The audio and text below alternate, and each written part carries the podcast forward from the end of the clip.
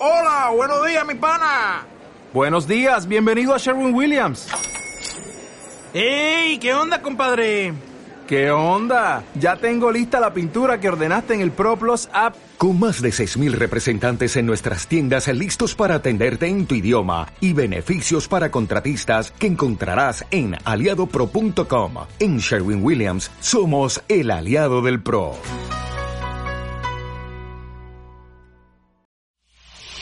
Shishis pa' la banda. Gente de Soca, mira cómo están. Bienvenidos a un episodio más de Shishis para Banda. No, ya nos sale muy bien esto ya coordinado, ¿eh? ¿Qué, qué coordinación? Me gustó este juego. Oye, pero hoy sí somos muchas chichis, hoy sí Mucha chichi. Es correcto. El día de hoy tenemos como invitadas a nada más y nada menos que a la Palina del lado derecho de Patti y de mi lado izquierdo a Mir Ramírez, claro que sí. Comediantes y amigas que ya no las habían estado pidiendo, así que mire, sus deseos son órdenes. Exactamente. Oigan, pero antes de empezar, les quiero decir que le den like y comenten y compartan. Y además, gracias a nuestro patrocinador que nos da su dinero todos los meses, a Arctic Fox, claro que sí. Aplausos. Wow. Que aparte, ya, ya se me está cayendo, ¿eh? Porque ya me lo volví a cortar como soldado raso. Y ya se me- tienes que ¿Te lo vas a pintar todo o no? Yo creo que, sí, mira, ya, chicos. ¿Por qué no? O sea, pues, ¿Nunca te lo has exacto, ¿por qué pintado no? todo? ¿Ves? Todo no. ¿No? Siempre nada más es una franjilla. Qué nomás. jotilla. Ay, ¿qué? Ay, ya. Sí, Todo. yo creo que todo. Oye, a mí me urge que te rapes de este lado para que se vea el, el, Ah, el de lado. ¿sí? El de ladino. Como le Puede hacen que se a la línea, ¿no? Como le hacen los Tú hombres que se llaman línea sinue. se ve es. Es que aparte tengo, no sé si de este lado o de este, tengo unas cicatrices. Entonces, si me hago la línea, parece que le quedó chueca a, Ay.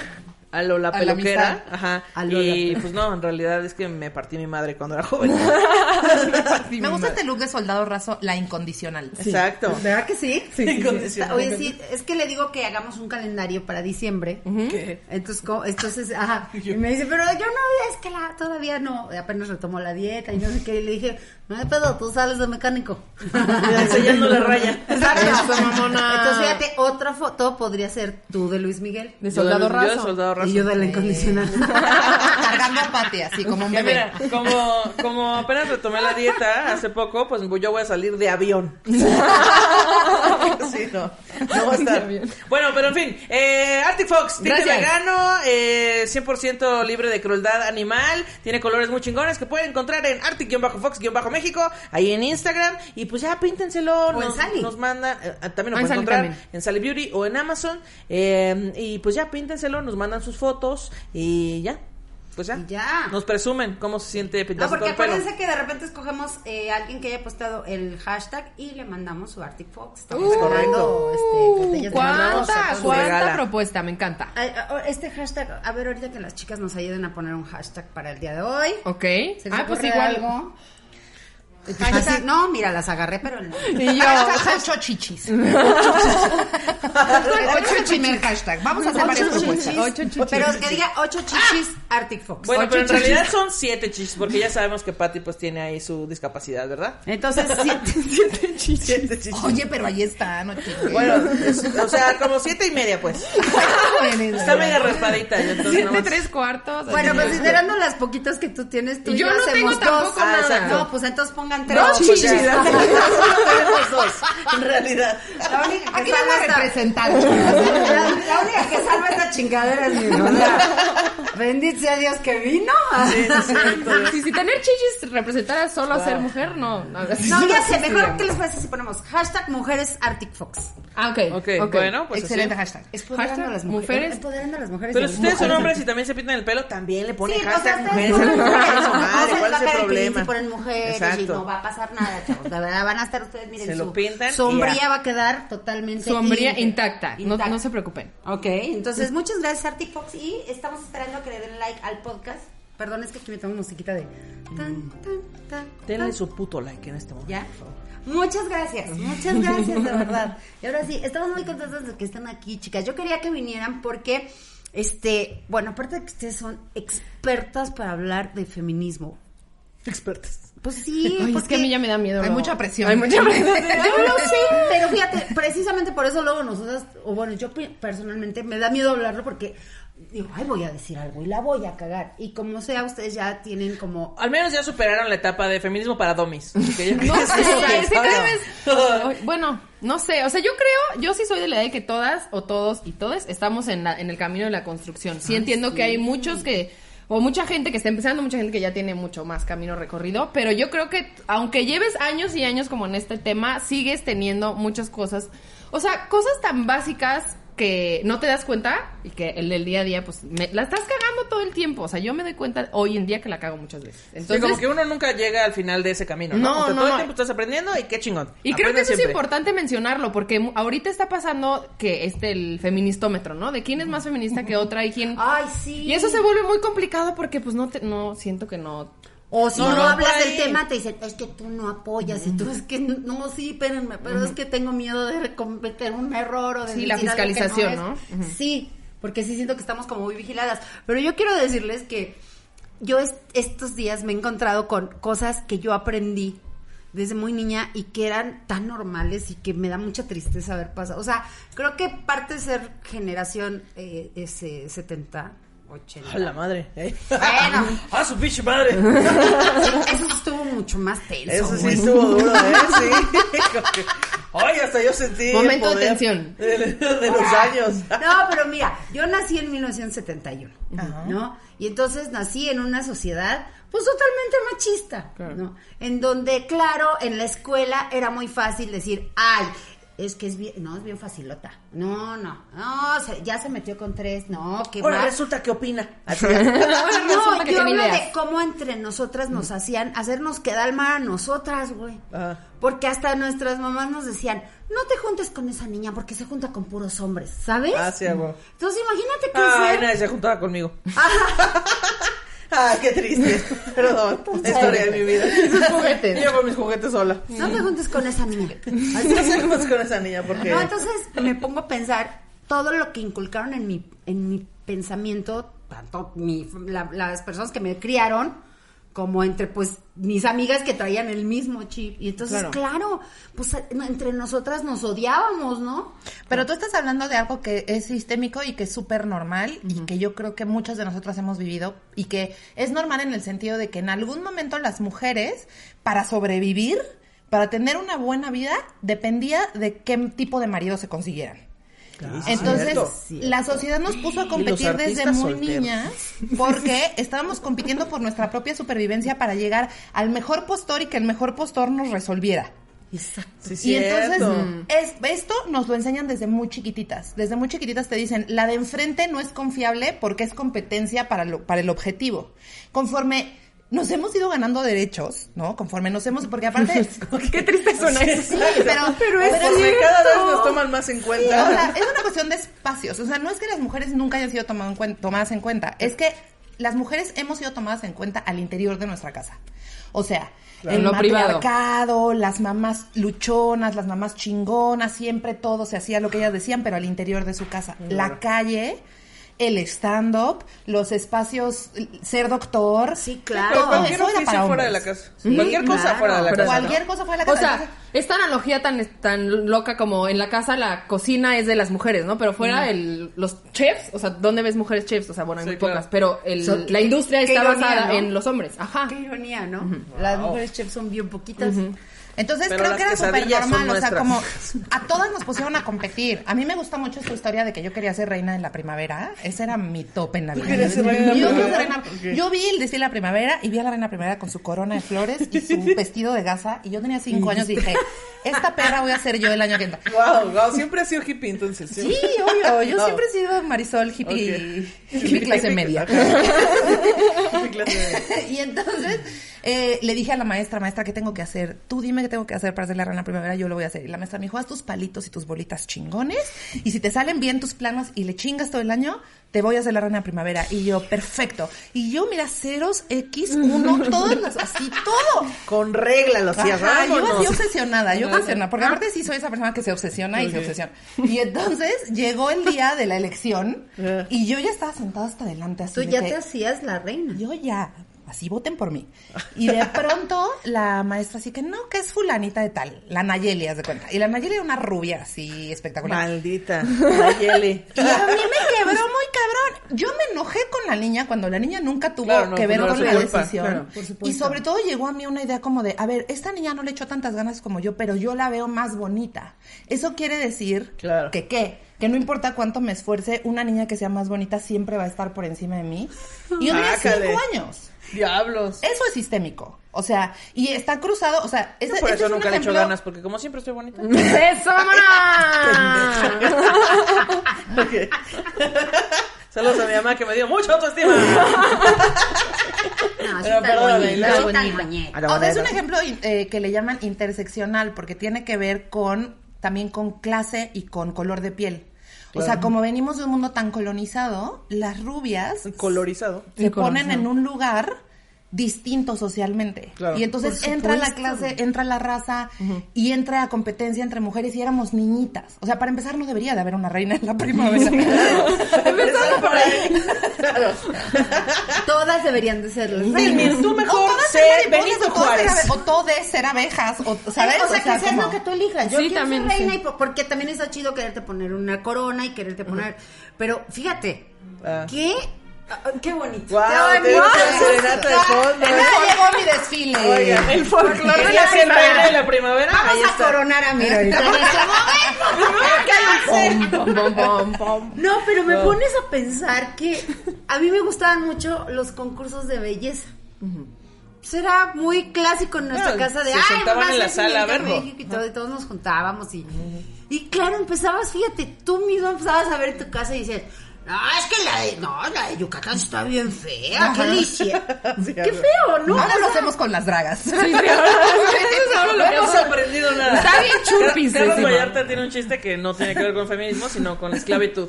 Donde dice que eh, lo que está haciendo la inteligencia artificial es hacernos, o sea, darnos sirvientes de manera legal. O sea, porque estas inteligencias artificiales hacen lo que nosotros no queremos hacer. Y dice, lo que deberíamos hacer no es hacer esclavos virtuales, sino eliminar el concepto de esclavitud. Exacto, Que es exacto. justo esto. O sea, eh, no deberíamos, o sea, si ya eliminamos eh, juzgar a las mujeres por su belleza, no deberíamos hacerlo con las dragas. Exacto. Deberíamos eliminar el Pero es concepto. que eso es muy fuerte porque lo que pasa es que replicamos el sistema. Claro. Y eso pasa al interior de muchos grupos. O sea, por ejemplo, yo siempre digo, es que es muy cabrón que la- haya machismo entre las lesbianas, pero es obvio que hay machismo entre las lesbianas, porque no por ser lesbiana ya estás en otro, viviste en otro sistema. Creo y entonces no. hay muchas relaciones de lesbianas en donde existe un machismo importante, que hay un... Por eso también, el ¿quién es el hombre Está de la abierta, relación? ¿eh? Si quieres lo puedes cerrar. Ya. Este, ¿quién es el hombre de la relación, no? Porque tienes que encajar en lo, en lo Claro. binario y alguien tiene que, este, y yo estuve en relaciones en donde mi pareja era la que se encargaba del varo o yo, o a veces yo, ¿sabes? O sea, como que siempre cumpliendo estos roles. Entonces creo que esto que dice Mira es importante porque no son hechos aislados, o sea, no es una, o sea, cuando pasan, este, cuestiones de acoso, cuando pasan cuestiones de violencia con de quien género. te mire como Mir, mira Palina. Oye, sí, ¿eh? perdón, perdón por esta pausa, por esta interrupción. Es que me Continúa. estaba acordando que hoy en la mañana me dice, oye, mi amor, me quiero casar contigo. Y yo, ah, qué chingón. Y me dice, oye, pero ¿quién le va a pedir matrimonio a quién? Y yo, ¿cómo que quién? Así que, pues eres el hombre, ¿no? ¿Cómo que quién? Esta mano no tiene sea, Es de ¿y tú mucho, es la mía. Dio mucha risa porque dice, hay relaciones con machismo. Y yo, maldito. Ah, maldita, cancela lo del anillo que me tienes que dar. Pero sí, pues lo que pasa es que no son hechos aislados. O sea, cuando hay situaciones de violencia de género, de acoso sexual o demás, no son, no, es- no- la cuestión no es sobre ese hecho, sino es sobre el sistema en general. Porque pues. yo creo que tu, tu, tu orientación pues no tiene que ver cómo te educaron. O sea, No, tú claro. puedes tener gusto por las mujeres, puedes ser lesbiana y Se te puedes la pensar chancla al agua a y los- puedes pensar como tu papá, 40 ¿Y ¿no? cuántos tienes, Pati? Se te cayó una chancla al agua, yo vi, yo vi. O si te puede, pero no importa, está bien. Pero a la estoy bien comadre. educada. Ah, pero lo que iba a decir es que, eh, justo como decía, es que las mujeres eh, somos las dueñas dentro de la casa eh, y los hombres, eh, pues se les enseñó que tenían que resolver. Entonces las lesbianas ar- adoptaron este rol de yo tengo que resolver para que me amen, para Sí. que una mujer me ame. Sí. Y Claro. eso, pues también es, Es lo mismo, es lo replicar mismo. el mismo claro, sistema. Es Wow. replicar. Y la réplica del sistema es, o sea, ahorita que hablamos de las dragas, o sea, es muy cabrón que estemos juzgando a que que si se le ve bien la pestaña, o si no, si, si no trae tacones o si no, y entre ellas es como a ver quién es la más perra, yo soy la más perra, las demás son unas pendejas, y es como, chavas, estamos tratando de que esto ya no pase, ¿no? Y pero es muy fuerte porque no nos damos cuenta, no nos damos cuenta. Pero es lo que te digo, o sea, por eso yo me voy mucho a, a cómo crecí. Lo que me dijiste ahorita de tu, de lo, de que ya no eras la reina, ¿no? Ese tipo de conductas, como dices, pues, las vas arrastrando, arrastrando y dices, o sea, hasta ahorita que te encuentras con este golpe de feminismo tan sano que también se está viniendo en estos movimientos, donde estamos aprendiendo. Porque yo definitivamente ahora, cada, de verdad, cada año voy aprendiendo más y más. Y ahora con mi hija eh, aprendo muchísimo más, ¿no? Y entonces sí es un golpe de, Pati, creciste en un mundo horrible. o sea, te dijeron las cosas que no eran correctas, ¿no? Y que- Bueno, pero, o sea, creo que también está en cada quien querer cambiar, querer aprender, ¿no? Exacto. No puedes quedarte Desaprender. con él, pues yo ya aprendí esto y ya, mira. Ay, yo ya estoy grande, ya no voy a aprender nada. Ay, yo ya sé cosas, ya. Ay, yo no los Ay, mira, yo así crecí, así me educaron mis papás. Y no solo aprender, sino desaprender, ¿no? Bueno, Como justo exacto. es eso, porque pues es muy cabrón que tenemos tantas cosas metidas en la cabeza que escuchamos las cosas incorrectas, pero las hacemos, nos hacemos pensar que son las correctas. Sí, eso me, me enferma mucho porque luego digo, tengo que, debe de haber un manual que me digan que, que cuando digo las cosas, cómo me refiero a ellas y si estoy bien, si estoy mal, porque sí ya vives hasta con el miedo, como dices, ¿no? De ser fiscalizada de, ay, ya dijo esto, y yo, ay, la madre, perdón, fue sin querer, ¿no? que, que aparte ahora, eh, es que siento que es muy difícil desaprender cosas porque es todo el tiempo la... O sea, tu mente diciéndote, estás bien pendeja. ¿Sabes? O sea, desaprender se trata de que todo el tiempo te des cuenta que has estado bien pendeja Y todo con este tiempo. compasión, o sea, que la Claro. he cagado antes y la voy a volver a cagar Sí, claro. y, y está bien. Y yo creo que hay herramientas que podemos usar para entender nuestro privilegio y eso ayuda, porque luego pasa que como somos comunicadoras, queremos tener resueltas las cosas, pero todos estamos en el camino a aprender. Entonces hay una herramienta bien chida que de hecho viene del taller de Gloria Rodríguez, que es una maestraza de stand-up. Y ella eh, habla justo de eh, la línea del poder. Entonces, tú estás en un lugar en la sociedad. Tú eres una mujer blanca, eres una mujer blanca heterosexual que está casada con un hombre y eso te da un lugar en la sociedad. En términos de clase, pues es muy claro, ¿no? Estás en cierta clase, hay gente que está arriba, te está Carlos Slim, está Salinas Pliego, está Galilea Montijo, yo qué sé, ¿no? Este, abajo de ti, pues hay gente que no tuvo la misma oportunidad, que no tiene la misma educación, que no fue a la escuela, la señora que trabaja en tu casa, etcétera. Ahora, si lo mueves de categoría y lo pones en una cuestión de género, ok, tú eres una mujer blanca de cierta edad.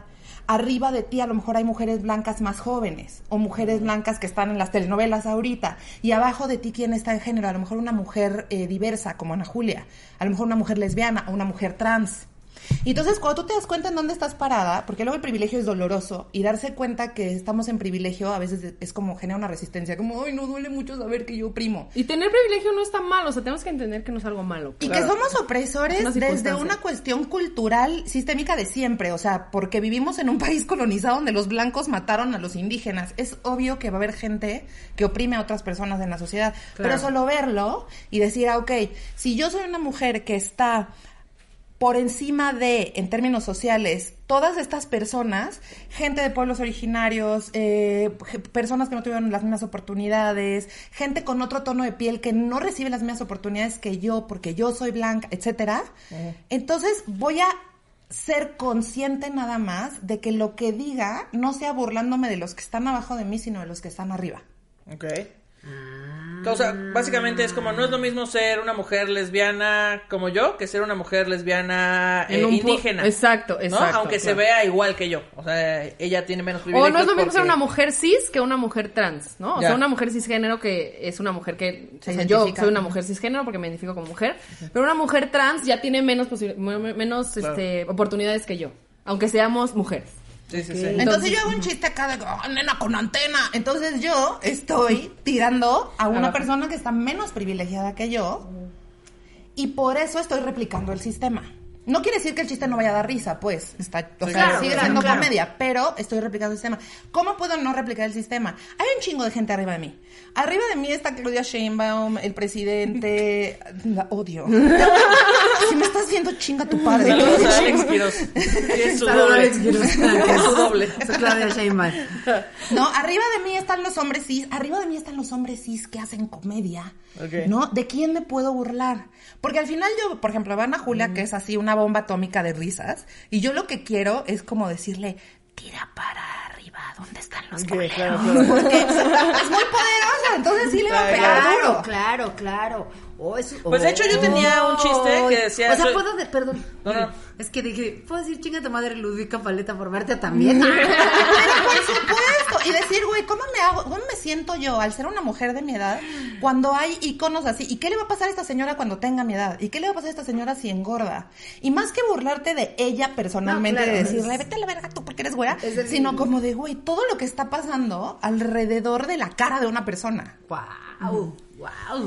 Ahora sí, Claro, no, pues ya, este, siento que estoy tomando un, un doctorado en este momento. Mi cerebro está a punto de explotar. Ah, no.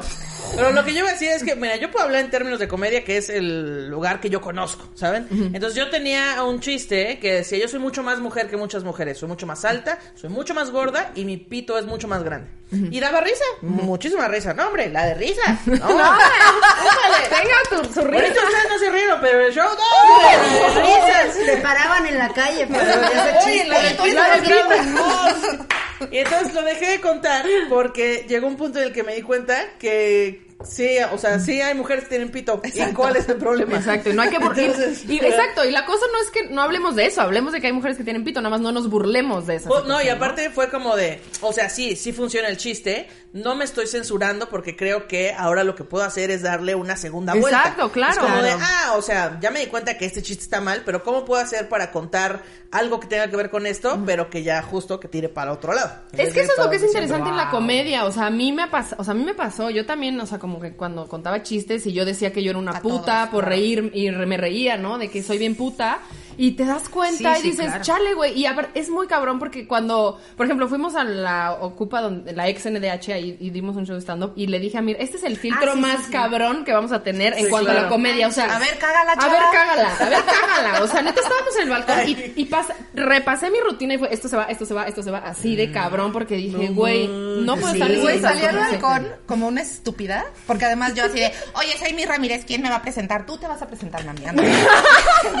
Pero yo ya soy una comediante por Y yo muchos años. bueno, y me dicen, bueno, vas después de la, de la mamá de un desaparecido. Y la señora así en el balcón, de llevo buscando a mi esposo ocho años. Y Verga, yo así, no, como una no, estúpida, no. Pati, como una estúpida. Y entonces salgo, al, salgo al balcón con mi micrófono y yo de que, ¿qué onda, chavas? ¿Cómo están? Así, te lo, te lo juro. Y me contestan, encabronadas. Yo sentí como se me hizo el clítoris para adentro. Pues sí. Uno sale, ¿cómo están? Encabronadas. Y la verdad dije, claro. güey, pues.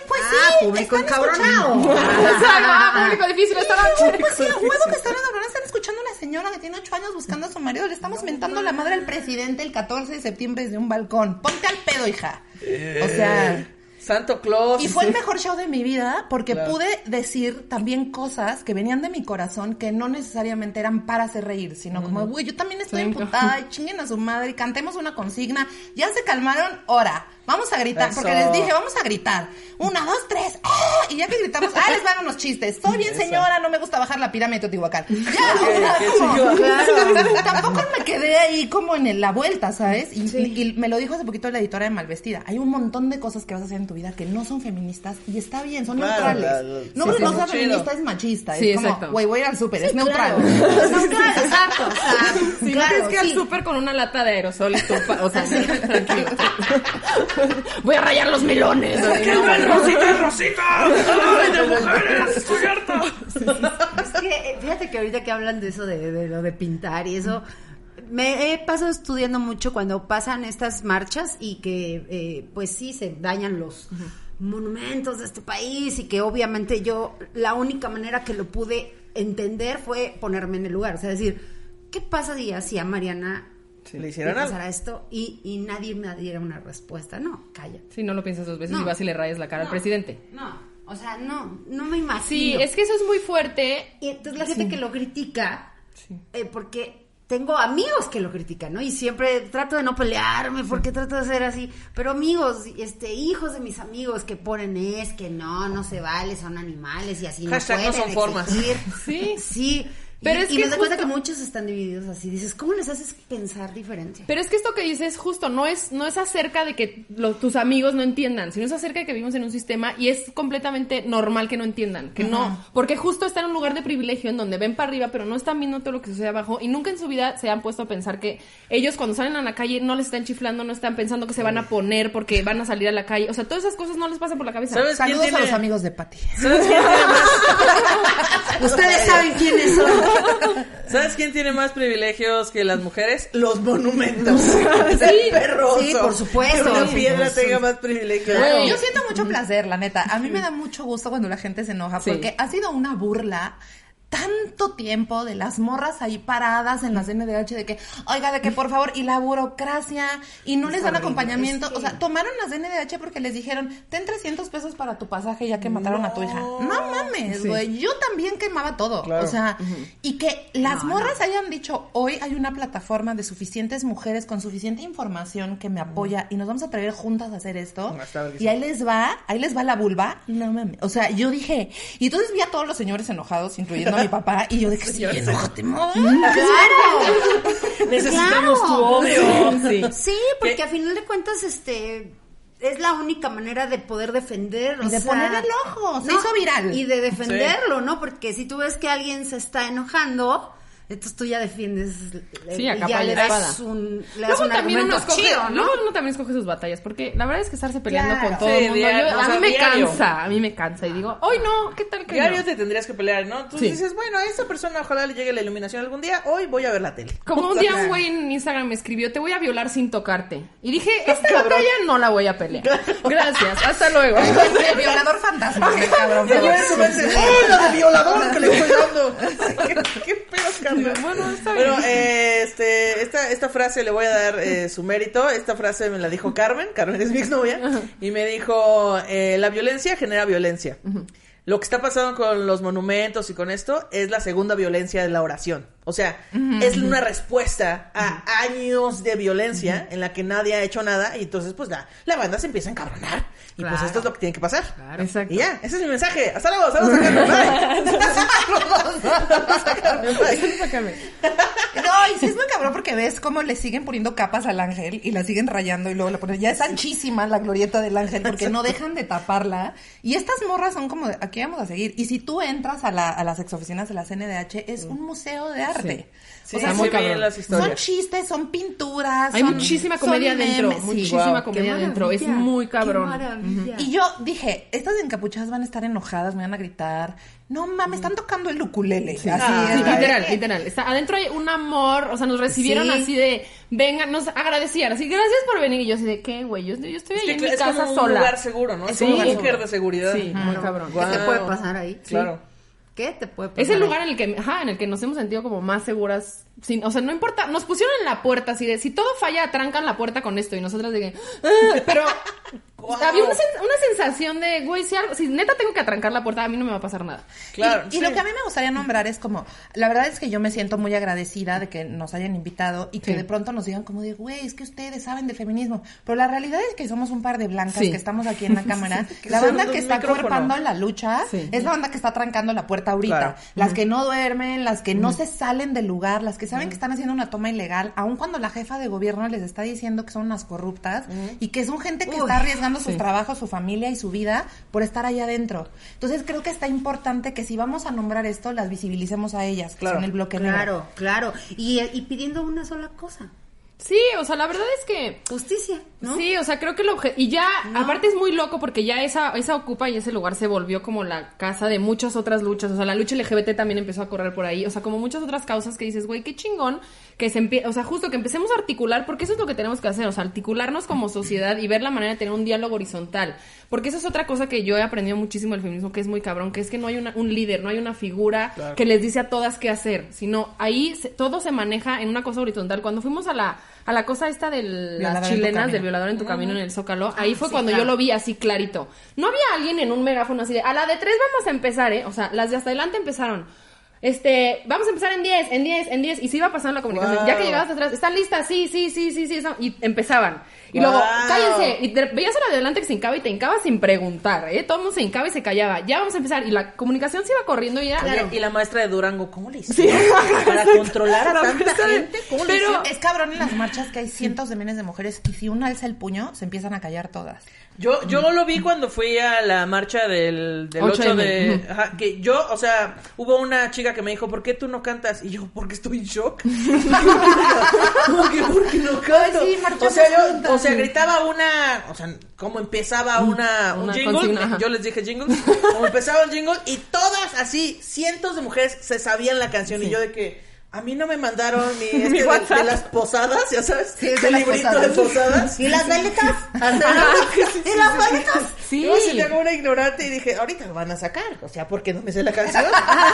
no, no, al contrario, es como, güey, pues escúchala, apréndetela y la próxima vez que vengas. Y el año Claro. pasado con con un pinche tambor. tambor. Eso. Claro. verga. Ahora, yo vi una entrevista de una de ellas, eh, no recuerdo quién era, son muchas, pero me gustó mucho porque dijo, mi esposo me está apoyando desde casa, mis hijos me están apoyando desde casa, y eso me quebró mucho porque a veces creemos que eh, dentro de un movimiento tan feminista no hay hombres, y hay hombres súper valiosos que también están aportando. Y qué chido que dijeron desde casa, porque dijeron, si no somos bienvenidos, no, no hay pedo. no, desde casa. Lo, y fue súper clarito en decir, Claro. ellos están conmigo desde casa, porque le preguntaron, oye señora, pero ¿y, y su ¿Y su casa? marido por qué no viene con él? ¿Quién la va a cuidar? Así, pues, no, o sea, ¿quién está atendiendo a sus hijos? Casi, casi, ¿no? O sea, sí, no, pero le preguntaron cómo es su, su, este, su estructura familiar, cómo están haciendo el trabajo, ¿no? Dice, yo pues dejé mi trabajo y mi esposo es el que está trabajando y él me está apoyando desde casa y él está apoyando todas mis decisiones. Y eso fue muy emotivo porque dices, claro, ustedes piensan que somos una, una bola de locas que estamos ahí metidas y nada más queremos matarlos y comérnoslos, ¿no? O sea, porque eso es lo que pienso yo, Comérnoslos. que mucha gente ve, o sea, a través, sobre todo muchos hombres a través de la tele y a través del periódico y de lo que nada más ven, ay, no, es que ya, ya, les hace falta un cogidón, o sea, y no saben que detrás hay una estructura también familiar, porque también hay papás que perdieron a, a su hija, o sea, Obvio, claro. o sea, es un movimiento familiar que yo estoy segurísima que si yo tendría una pérdida así y hago y voy a quemar a, a López Obrador, a mis hijos estarían felices, ¿no? claro, o sea, perdón, me voy a quemar a López Obrador. Perdón, ejemplo. La nota ahí de Oye, pero ahí yo tengo como otra herramienta. Podemos pensar en los hombres, o sea, como yo a través del feminismo lo primero que hice fue decir, ay, nomás están estorbando estas cosas que se llaman hombres. Y luego, Los Claro, y hombres. luego empecé, o sea, tengo un sobrino que amo mucho y empecé a darme cuenta a través de él cómo desde chiquititos le siembran lo odio y el rechazo a lo femenino. Y entonces les dicen, el último que llega es niña y el último que llega es maricón. ¿Ya vas a llorar como niña. niña? Ajá. O lloras como niña. Corres como niña. O como el chiste de Pablo, Pato es maricón. Eh, eh, eh. Y él así en tacones, Pato es maricón. claro, claro. ¿No? O sea, cómo, cómo se hablan los niños entre sí y cómo el profesor de deportes, la escuela, las películas. Entonces les roba el patriarcado a los hombres de muchísimas posibilidades. Ejemplo, entre ellos es muy difícil que se abracen, que lloren, que se vulneren, que se den chance de tener relaciones empáticas y profundas con otros hombres. Por eso las esposas históricamente han sido terapeutas de sus maridos desde siempre, porque Que dicen que es trabajo no pagado. Claro, porque además es la chinga de los hijos lo que hay que hacer y además flétate la, la emoción de este hombre que no habla con nadie más que contigo. Claro, porque cómo se va a desahogar con el, Sí, con no, el compadre, compadre, ¿no? sí, porque Ah, yo compadre, no sea puto. Como, ¿qué? Que, que de hecho el otro día estaba escuchando una charla TED, creo, de una chica que es guatemalteca, eh, me parece. Y entonces hablaba justo de que sí, matan a más hombres, sí, los matan los mismos hombres. Este, o sea, estos, los hombres viven con mucha violencia, pero porque se les enseñó a defenderse con violencia. Otro gallo nos cantara si un hombre llegara a su casa y abrazara a sus hijos y les dijera cuánto los quiere, o llorara con su esposa y le dijera, güey, al chile me la estoy pasando mal en el trabajo, ¿sabes? O sea, este tipo de cosas súper, mm, son accio- acciones micro, podrían cambiar un montón la forma en la que, pues, se educan y son educados el resto de las personas. Poderle decir a mi sobrino, este es un espacio seguro para que si te da la gana te pongas una peluca. Claro. Este, y qué importa, y, y, y sabes, y, y que ella, bueno, él siempre me vio con, con vatos y de pronto me ve en una relación con una mujer y no hace ninguna pregunta y le cae a toda madre y vamos al parque y como empezar a normalizar y darme, darnos cuenta que si hoy hay un rechazo profundo a las activistas feministas que están en la calle, es porque hay un rechazo profundo a lo femenino. Y porque nos enseñaron que las cosas que hacen las mujeres son inferiores. Entonces, si de pronto ves a las mujeres empoderarse, ser aguerridas, no dejarse y poner un alto y poner un límite, obviamente lo primero que hay es resistencia, porque están perdiendo privilegio. Eso es verdad. Pero también están frente a la posibilidad de sanar. Y los hombres que están dándose ese chance de hablar de su masculinidad, de reunirse con otros hombres y de trabajar su dolor, están floreciendo muy cabrón también Sí. con nosotras. Y Por yo también creo que, bueno, yo soy una persona y a mí le da mucha risa porque siempre, a mí sí, o sea, como que me cuesta mucho trabajo entablar relaciones con vatos porque me dan hueva, o sea, así como, "Oh". me pasa muy seguido y, Y como que yo... ya me voy de aquí. Pero, híjole, ese, bueno, chavos, ahí le ponen stop. Pero te juro, estoy en un trabajo constante de decir, a ver, no puede ser esta persona y como tratar. Pero por otro lado también digo como, a ver, no tengo que estarme yo, ay, disculpa que no me caes bien, ¿eh? Pero, o sea, ya, Claro, vamos a hacer cosas. Y lo que estamos haciendo también dentro del feminismo es ponernos de acuerdo nosotras. Que ellos hagan lo que tengan que hacer, pero no te, oigan, vamos a ponernos de acuerdo, ¿eh? Ustedes, o sea, como que porque están los- ahí, con Sí, eso. como que los estamos también cuidando mucho, ¿no? Como que Tengan un también es balón. como, y los hombres, ¿qué les decimos a los hombres que se pongan a hacer? Porque nosotros estamos aquí y ellos qué van a hacer. no. Y entonces es como muy loco, ¿no? Como esta onda de que nosotros nos estamos empezando como también ya a hacer redes, o sea, dentro del feminismo estamos tomando, o sea, estamos haciendo cosas, estamos, está viendo talleres de género, estamos viendo a ver qué chingados vamos a hacer entre nosotras y que ellos también tomen parte de lo que, o sea, su responsabilidad, ¿no? O Claro. sea, como que yo me hago responsable de lo que yo tengo que hacer. Cada quien Con que se hagan responsables de sus emociones, Exacto. con eso me Con parece eso, un gran paso, ¿eh? Claro, Gracias. con eso. O sea, mi, por ejemplo, yo siento que vengo de una familia eh, muy poco, eh, o sea, no, no, no muy poco, más bien menos heteronormada que el resto de la gente. Por ejemplo, eh, mi hermano, a mi hermano le gustaban las chicas superpoderosas y él era bombón cuando era niño y, nadie en mi casa decía, uy, no, eso es de niñas, mejor ten Action Man. O sea, mi hermano fue bombón un chingo de años. A mi hermano le mama bombón. Y sigue siendo un. Sí, ese bombón. O sea, mi papá es alguien que dice, esta canción me gusta y voy a llorar. Y llora porque escucha esta canción. Entonces, eh, pues siento que yo vengo desde ese lado del privilegio Claro. de que yo nunca vi que a otras personas no les pasara. O de que no, es que mi, mi papá pues no llora o nunca me dice que me quiere o nunca me abraza o y como de verga. ¿Cómo? O sea, y entonces ¿cómo le hacen, chavos? Pero pero justo creo que hacerse cargo de lo que se- de lo que sienten me parece un gran paso para Claro, cambiar. y que pregunten también, porque luego siento que tienen dudas y como esta onda de, no, ¿cómo va a preguntar eso? Sí, pena". me voy a ver como un pendejo. libro, como dice Ana Julia, que lo busquen en Google también. busquen. lo- o sea, la neta es que la información ahí está. A mí también me pasa con muchos temas LGBT. ¿Cómo le, o sea, es que las lesbianas, o sea, sí está bien, pero, pero no puedo ser amiga de una lesbiana. O sea, o qué hacen las, ¿cómo cogen las lesbianas? ¿Me explicas? No, güey, ve a- o sea, no, Es de mala educación preguntar cosas que puedes encontrar en Google. Sí, o sea, como también, cada quien se- que se encargue. Ahora, Sí, a mí me preguntan un chingo, ¿cuál es el rol de los hombres Sí. en el feminismo? Ok, ve a tu chat de grupo donde hay un chingo de sexo violento, donde se mandan porno, donde se mandan fotos de mujeres y luego dicen cosas horrendas, o donde están diciendo que fulanita de tal es una puta porque ejerció su derecho a coger, ahí puedes poner un alto. Puedes decirle a tu papá cuando está diciendo, ¡ah, pinche Galilea, que me la preste! Le puedes decir, oye, papá, eh... Sí, Estoy igual aquí y- y tengo una esposa. Aquí está mi hija, ¿no? Cállate. No, o sea, no. El- El lugar de los hombres en el feminismo es con otros hombres. Y ese es el lugar más doloroso y más difícil. Y por eso la banda que se está rifando a hacerlo, mis respetazos. Igual que la banda que está trabajando con su dolor. Ahora, yo diría, todos pertenecemos a una industria. O sea, las cuatro personas que estamos aquí pertenecemos a la industria de la comedia.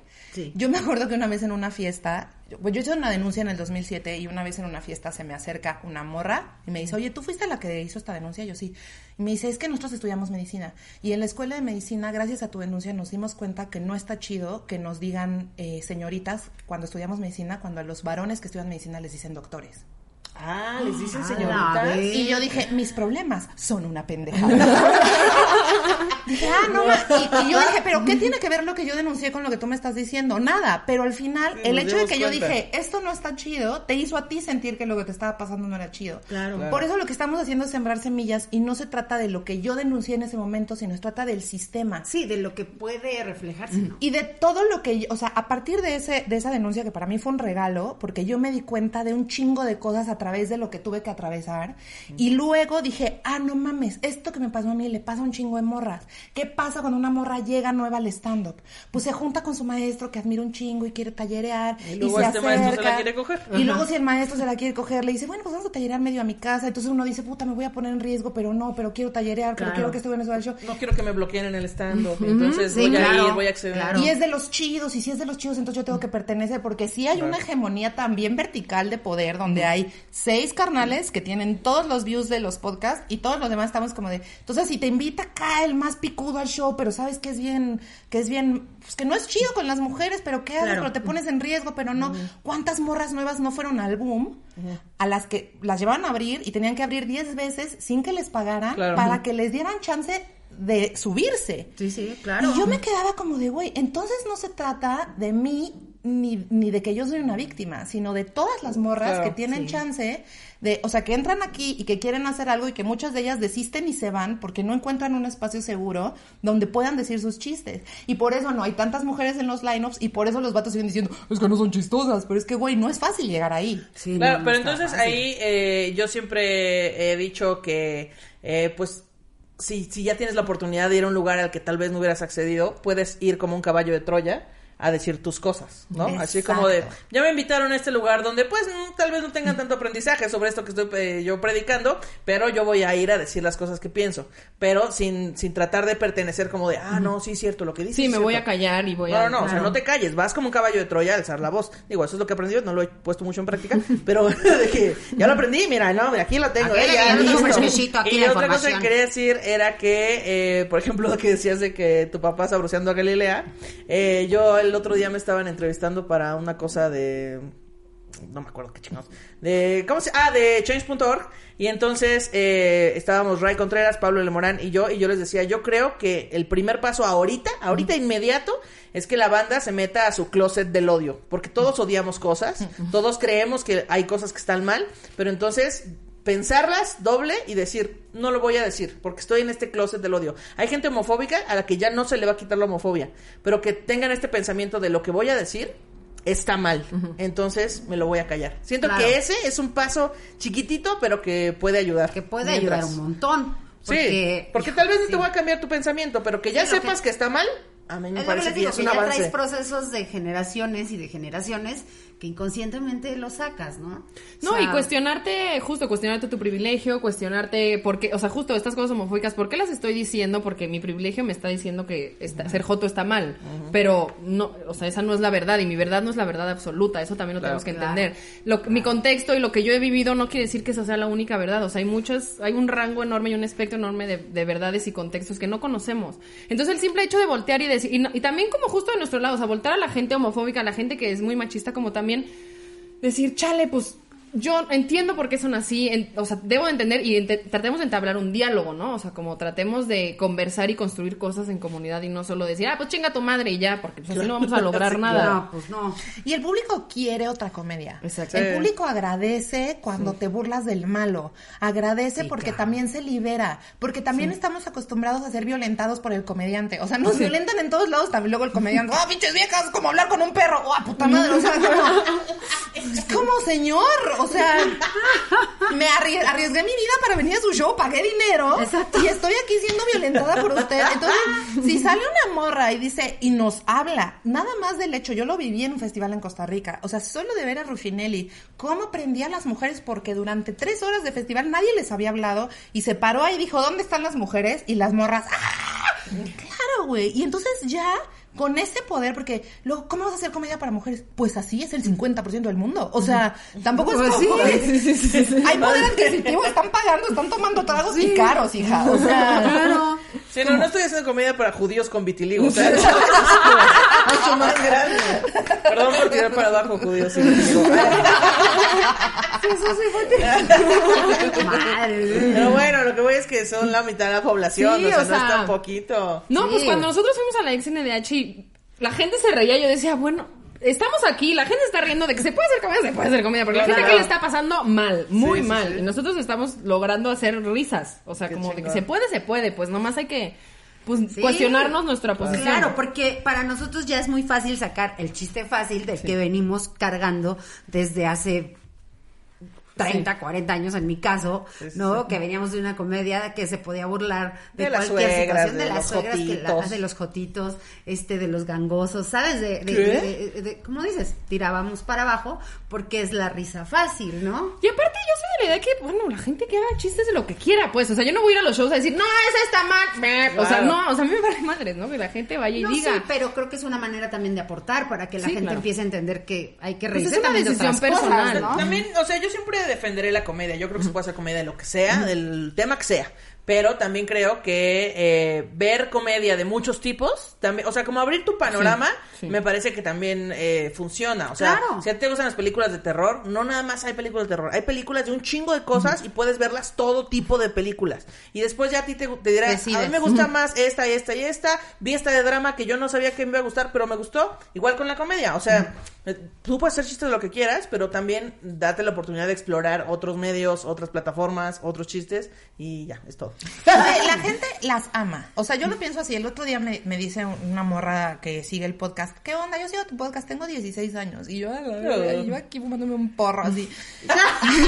Sí, claro. Y dije, güey, sí tengo una responsabilidad. Esta gente me está escuchando. Entonces, si hay, si hay una morra que apenas está de que saliendo del closet, no sé qué, y que le llama la atención el estando y te ve a ti en el escenario romperle la madre al poder, tú estás poniendo desde tu ejemplo Claro. la idea de que se puede y de que es un espacio seguro para hacerlo. Y si más que eso, de pronto se te acerca una morra y te dice, güey, tú eres Ana Julia, no sé qué, bla, bla, bla", y tú te das chance de decirle, no mames, aquí estoy, y cuando quieras te leo tus chistes, ¿sabes? O sea, como en este pedo de, güey, yo no te voy a tirar la onda, aquí andamos, pues, Claro, vamos a sí, escribir de- chistes juntos en un estar en un lugar café. seguro, Claro. sí. Eso ya es un chingo, porque para mí de eso se trata como...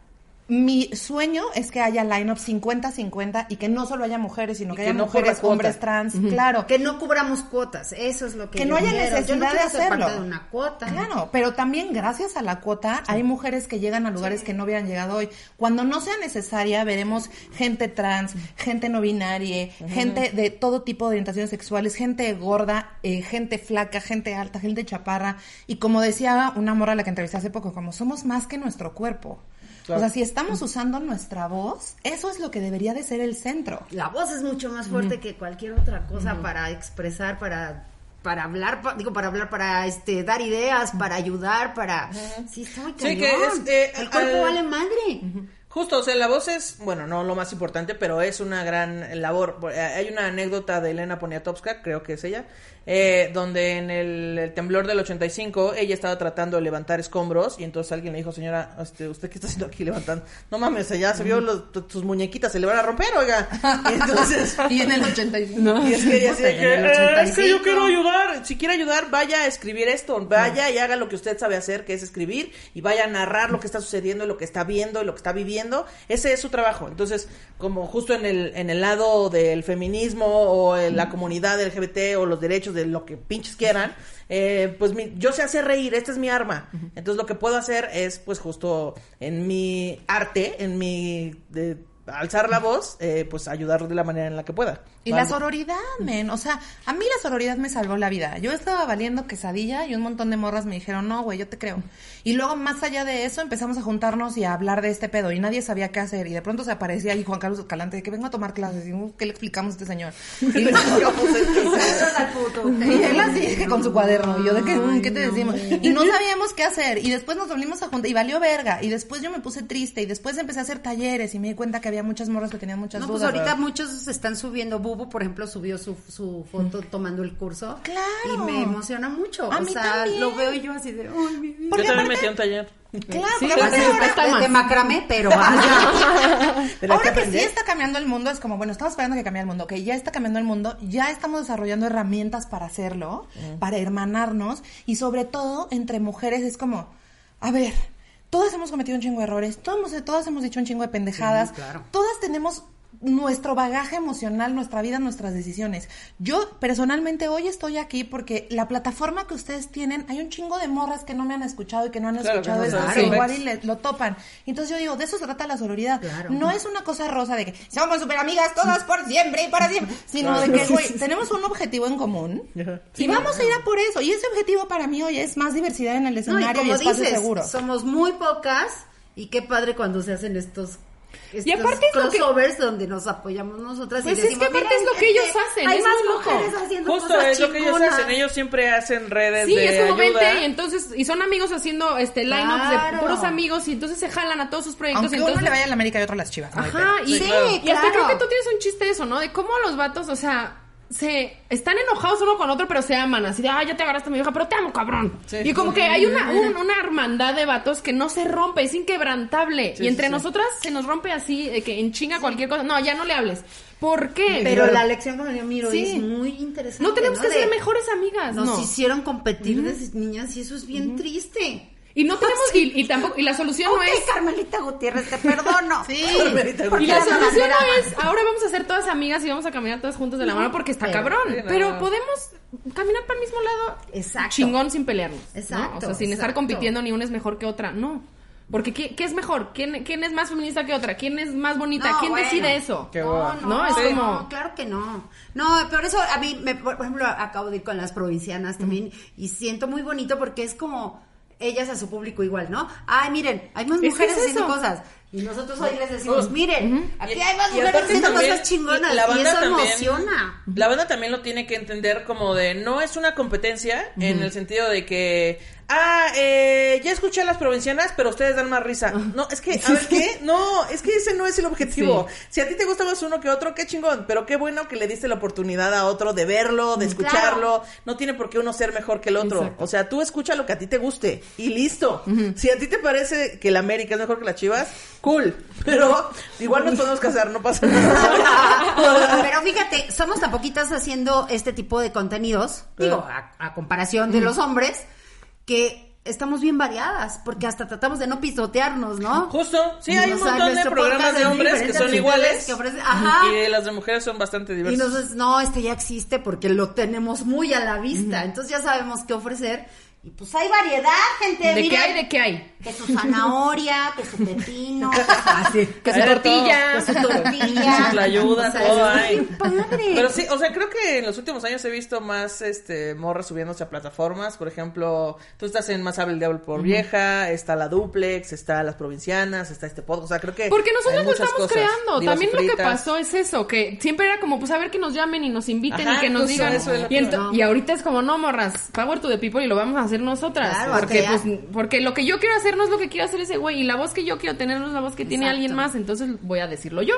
No, porque, está pues, súper bien, porque además, si no hay espacios, pues vamos a crearlos. Exacto. Porque Sí. no vamos a esperar a que, como dices, a que alguien diga, pues mira, ahora que creen un foro para que nos subamos las mujeres. No, pues busca y créalo. O sea, Claro, aparte es gratis, o sea, ya ahorita tiene- todos tienen un celular con una cámara y tienen internet. Entonces ya trépense esa madre y listo. Nuestro chido. podcast se hace gratis. Así que estamos el una podcast una vez para que Ah, podcast. ofreciendo. Yo tengo, bueno, Las, bailales al Sí, bailan. Yo tengo un proyecto que justo es así como de, güey, tengo un chingo de ganas de hacer esto. Mi sueño en la vida es ser Anabel Ferreira. Y yo quiero tener un programa de sketches Oralia. y salir ahí toda maquillada y decir, ahí les van unos sketches. Y entonces, o sea, como que tenía mucha, mucha fantasía. Como que decía, puta, va a llegar y me va a descubrir un productor de que de Netflix y me va a dar. Y, y entonces de pronto empecé a ver así a toda la juventud, a toda la chaviza de 12, 13 años, así, ganar contratos millonarios y dije, ok.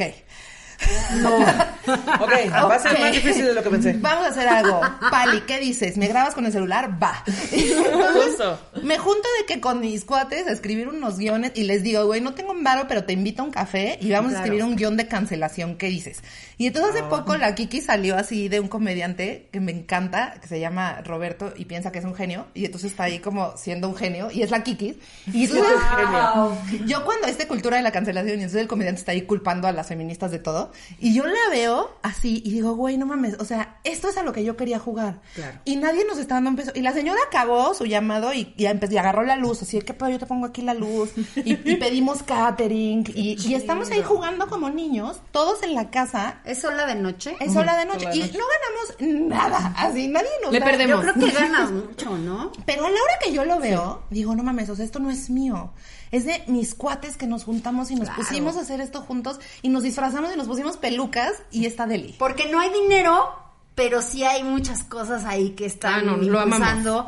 Y entonces, y tampoco eres una improvisada. A mí sabemos que escribes comedia. Claro, y aparte Entonces es sí hay un producto chido ahí. Es un producto político, o sea, yo siempre quise hacer comedia política y siempre me decían como en los programas de televisión, oye, si le bajas tantito a tu chaires, porque sí debe... Y entonces poder ser la chaira que soy, así, afuera del closet, y decir, güey, esto es mi pedo y me voy a sentar en mi sillón de inventada, porque de que con un ring light que me pedía en Amazon y el celular de mi novia, y vámonos. Y, y- y aparte, o sea, siento que sabes que lo estás haciendo bien porque tus amigos acceden a ir gratis. Claro. Porque no van a un trabajo, van a ir a jugar contigo. Ajá. Y entonces eso está súper chingón. Y aparte es un trabajo de comunidad, porque de repente ya está el guion escrito y de repente lo decimos y alguien dice, güey, si mejor hacemos esto, va, lo cambiamos. Y entonces como que hay también una horizontalidad, no es como de, es mi producto y no hay celos. No, o sea, yo jamás dirijo, jamás. Siempre la banda. O sea, el otro día que había un- un- una escena de una confesión. Y entonces Palina así de como, tú vas a ser la que se confiesa. Y Palina así de verga. Y entonces se mete hacia mi closet donde está toda la ropa de señora. Y saca un vestido así de que, de macramé, así tejido. Y yo de claro. Y un, y un collar de perlas. Y este va a ser mi rosario. Y se pone un pelucón así.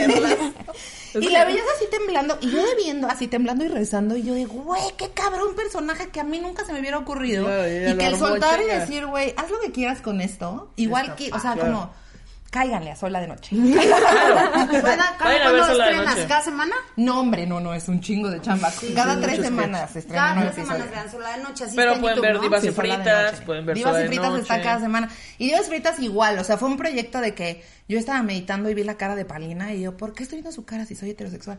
Y, Ajá. y entonces ahora le dije, amiga, ¿qué onda? Hay que hacer un podcast. Y me dijo, claro. Y claro. un, un mes duramos de amigas. Yo hice té de calzón, remojé y medito. así. Y ya, y la verdad es que es un podcast bien chido porque justo también se está creando con el público y estamos ahí, pues. ¿Y de qué nuestros- Pues de- de- Hacemos juegos de impro de locas. o sí, sea, sí. hacemos un chingo de impro muy cabrón. Máximo respeto a sus juegos de impro, ¿eh? Hacemos como Wow. una sección de Y tú te- noticias. y tú te quejas con nuestros jueguitos. Pati no quiere jugar manotazo. Me miedo. Me da ansiedad. Y ella se chinga el libro. Escribimos un noticiero, tenemos un noticiero que son las noticias de la semana de nuestra vida. Ajá. Pero lo decimos como noticias, como de esta Ay, semana Renata se comió 40% más de su popó, expertos están preocupados, ¿no? O sea, hacemos como ese noticiero y luego ya nos aventamos. Ayer hablamos de heterosexualidad forzada, por ejemplo. O sea, ayer hablamos de este rollo social del amor romántico y como desde chiquita te dicen, lo que tú quieres es un hombre. Y entonces cuando no es así, es un choque muy cabrón porque sientes que algo está mal en ti, ¿no? Entonces Sí, sí, sí. entrevisté a. Palina, que ya sí es full, full lencha, lencha. y le decía como de... O sea, por ejemplo, cuando... Eso va a ser Jedi. Sí, exacto. Lencha Master Jedi. Y, este, y le decía, o sea, como que le decía a Palina, por ejemplo, cuando has... eh, cuando tenías ondas con vatos, a veces tenías ondas con vatos porque todas tus amigas querían con él. Mil. A mí también me pasaba Claro, como de, ah, pues es ese, ah, pues vamos a volver. Todos Eres cogerse el guito. algunas dicen que tú eres. Ajá, y peleándonos entre todos por un vato meco que ahí está. Estúpido, además. Ajá. Me, da sí. mucho gusto no haber tenido amigos. no tener que vivir este tipo de cosas. Oye, chicas, ya, ya. Ya. Ay, qué rápido, disculpen. bueno. No, No, bueno. estoy así, no saben. gente, Es que yo digo este que programa. tengo eh, 49 años y tengo tres hijos ya bastante grandes, ¿verdad? Y uno dice, ay, no, Pati, cuánta experiencia o esas cosas. Y no, yo siempre digo que siempre aprendes y aprendes y aprendes y cada vez tengo más ganas de aprender. Y eso me, Qué chido, me tiene muy chido. feliz porque ahora estoy descubriendo un mundo muy diferente y me, me motiva mucho porque no me gustaba. O sea, ahora que descubro en qué mundo crecí, qué bueno, fue muy chido, los ochentas fueron chingones, mis papás increíble y todo, pero me doy cuenta, pues que claro, o sea, crecimos en una... Sí, cuánto hay que desaprender. Eh, exacto, todo lo que tengo que desaprender. Y ahora me da tanto gusto, o sea, no me siento, eh, no les puedo decir que era lo que yo quería, pero me cambió la vida tener un hijo gay. Claro. Mm, qué o bonito. sea, me hizo totalmente entender que este mundo era otro y que había que cambiarlo. O sea, mi hijo realmente me hizo entender eso. Qué chido. Qué bonito. Y creo que mi familia se adaptó a eso. O sea. Carlos tuvo que reaprender Claro. todo. Y entonces, por eso me encanta que vengan ustedes y, y lo, lo platican muy bien. O sea, yo sé que no son las doctoras expertas, pero sí tienen como muchos Otro este, ángulo, tienen un ángulo muy aparte, chido. bien estudiadas. Sí, o sea, se siente chido porque estás así de, a ver, déjame anotar. Hay, hay una frase que, que dice, ten cuidado a quien odias porque puede ser alguien que amas. Entonces siento que a partir de ahí, pues puede, güey, o sea, ya no odien a la banda, es lo que les quiero decir. No maten a nadie y respeten a los demás. Es básico, básico, básico, Básico, nomás. está Está fácil, está facilísimo. Y construye redes de mujeres en tu comunidad. Sí. O sea, si lo que tú haces es estar en tu casa, ve con las vecinas y esta amiga de las vecinas. Si lo que tú haces es vender tacos de canasta, júntate con las otras morras que venden tacos de canasta. O sea, como no le tengamos miedo a mandarnos entre nosotras. Claro. No tenemos que estar de acuerdo en todo. Aprendamos a estar de acuerdo en estar en desacuerdo y a seguir caminando por el mismo objetivo. Así es. Y no quiere decir que, por ejemplo, yo tengo hijos este varones, tengo a mi esposo, y no quiere decir que estoy en contra de ellos. O sea, Claro. el que yo sea sorora y me junte con la comunidad para apoyar el movimiento femenino, no quiere decir que mi esposo y mis hijos valgan menos, porque muchas mujeres también piensan, ay, es que si me vuelvo femi- feminista estoy haciendo menos a mi esposo y a mis hijos. No, gente, al contrario, los está estás- bien. Está leyendo el periódico en su casa con una panza deliciosa y se le está sobando y está agradecido de esto. No necesita nada. Está bien. Les digo, déjenlos, ellos están bien, los Ellos se las arreglan solos, no tienen problema. Chicas, díganos sus redes, por favor. Arroba Miri Boquitas con Y la primera I. También estamos como arroba divas y fritas y divas y fritas en YouTube y sola de noche en YouTube también. Y yo estoy como arroba la palina en todas mis redes sociales y ya, eso es todo. Ahí síganlas, consuman contenido de mujeres, eh, contenido diverso. eh, y pues nada, abran su mente. Respeten a todos. Bye. Sí, chicas, Gracias. muchas Gracias por invitarnos. No, estuvo bien ustedes chido. Los amamos. Gracias, nos vemos la próxima. Las queremos. Ah, gracias.